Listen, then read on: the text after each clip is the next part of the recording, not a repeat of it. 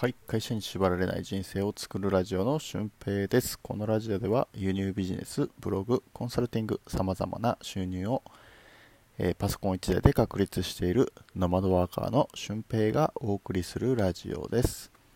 えー、今回は小さなことでも積み重ねていけば、えー、大きくなっていくよという風なニュアンスでお話をしていきたいと思います。えっとまあ一つ何か、えー、自分が達成したいことがある時に、まあ、その達成に向けてどれだけ努力ができるかっていうことが大事なんですけどやっぱりどうしても自分の例えば副業に挑戦するってなっても、えー、本業が忙しくて、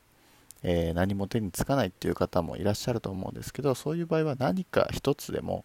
え前進したなって思うことをやってみてください。で僕もこれは常々意識してるんですけど何か、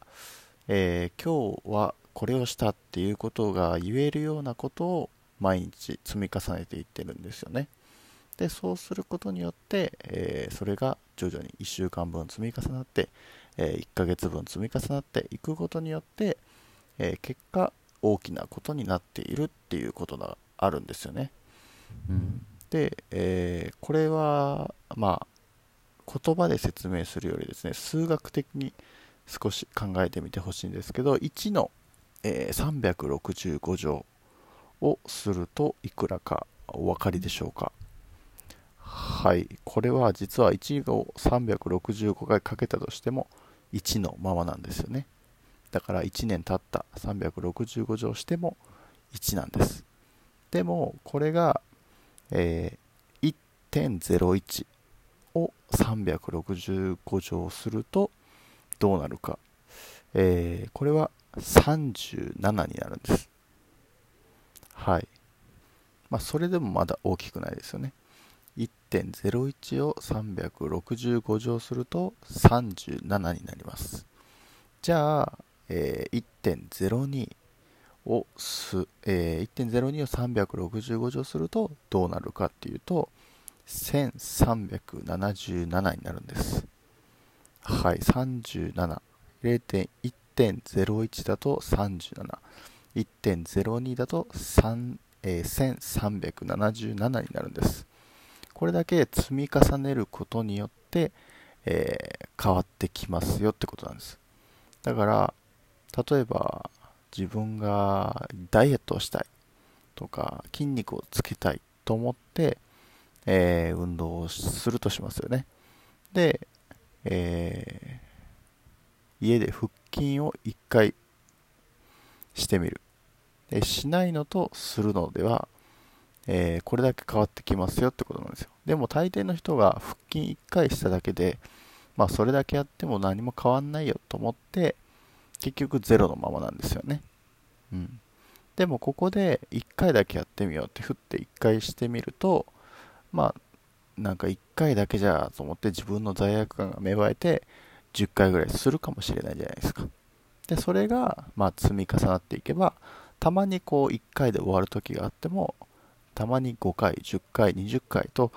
できる時、できるようになってくるんですよね。うん。だから、この1日少しでもいいから、えー、続けてみる。1日30分でもいいからパソコンに向き合ってみるとか、ね、そういうふうな自分のこう目標を持ってやっていってみてください。で、この積み重ねが多分、えー、1日で多くできる人が多分成功している人なんだと思います。僕もブログを書き始めた時は1日1記事もしくは2記事書いてて、えー、それをこうどんどん積み重ねていって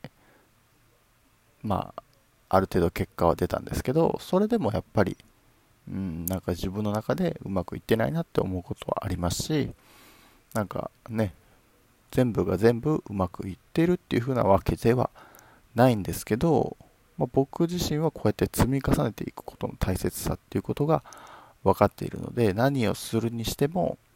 比較的こう、周りの人よりかは多分結果が早く出るという風な習性がついてるんですよね。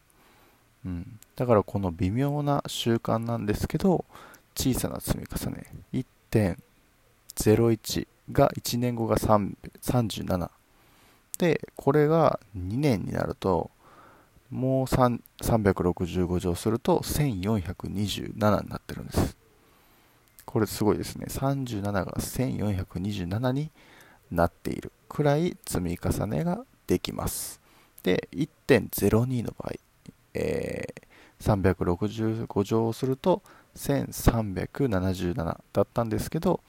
2年後もう1回365乗すると190万になっているんです。ねもう全然こう数字のレベルが違うんですよね。この1.02という、えー、1に0.00 0.02、えー、足したことを毎日積み重ねていくことによって2年後には190万という数字になっていきます。はい。まあ、これをこうね、数学的にお話をして、それを自分の中にどう捉えるかは、えー、まあ、これを聞いてくださってるリスナーさん次第なんですけど、うん。俺は数学だからそういう風に積み重ねることができるんだよってこう、いう方もね、いらっしゃると思うんですけど、僕はそうと思ってなくて、うん。この積み重ね自体が、えー、例えばブログを書いて、それがブログが結果的に、まあ、収入としてはなかったとしてもですね、その努力ができたということが、また次の努力を生んだりとか、えー、次に向かう原動力になっていくと思うんですよね。うん、だから、この積み重ねていく微妙な習慣ですけど、えー、それくらいやっても変わんないよと思うんじゃなくて、えー、まあ、一歩でも、一日一歩でも、その、